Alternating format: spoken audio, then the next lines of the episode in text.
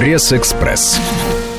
Здравствуйте. Покупаем для бюджета. Налог с продаж заставит регионы развивать торговлю и подтянуть дисциплину. Такой заголовок находим в российской газете.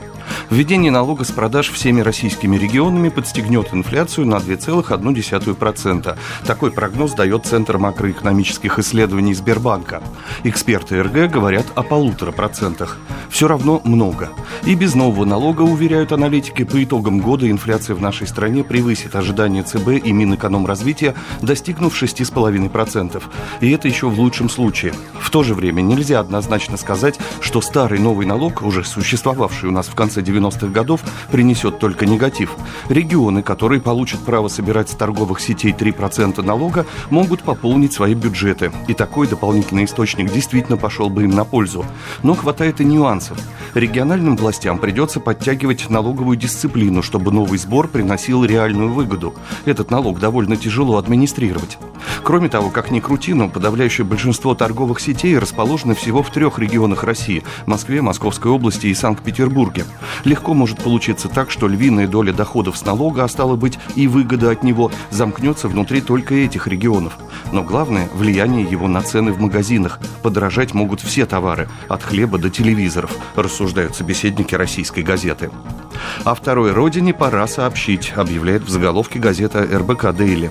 Россияне теперь должны сообщать ФМС не только где проживают, но и в какой стране могут при желании жить. С понедельника вводится еще один реестр. Учету подлежат все лица со вторым гражданством и заграничными видами на жительство. Уведомлять надо письменно, просрочки и ошибки грозят штрафом, а отказ это делать уголовным наказанием. ФМС уже известно о 75 тысячах таких граждан, но эксперты РБК Дейли считают, что пострадают миллионы, прежде всего граждане СНГ и непризнанных республик. Честность выборов в МГД гарантирует электроника. С таким заголовком спешит к читателям газеты «Московская правда». Московская городская избирательная комиссия приняла два важнейших решения с целью обеспечения максимально честных выборов в Московскую городскую думу шестого созыва, назначенных на 14 сентября этого года, об использовании технических средств подсчета голосов и возможности перепроверить данные КАИБов вручную, уточняет «Московская правда». Напоследок заглянем в газету «Комсомольская правда». Кратеры на Ямале созданы машиной времени. Найден уже третий кратер в Заполярье, гласит заголовок. Геологи полагают, что на небольших глубинах до 100 метров могут возникать подземные камеры, в которых накапливаются газ и вода.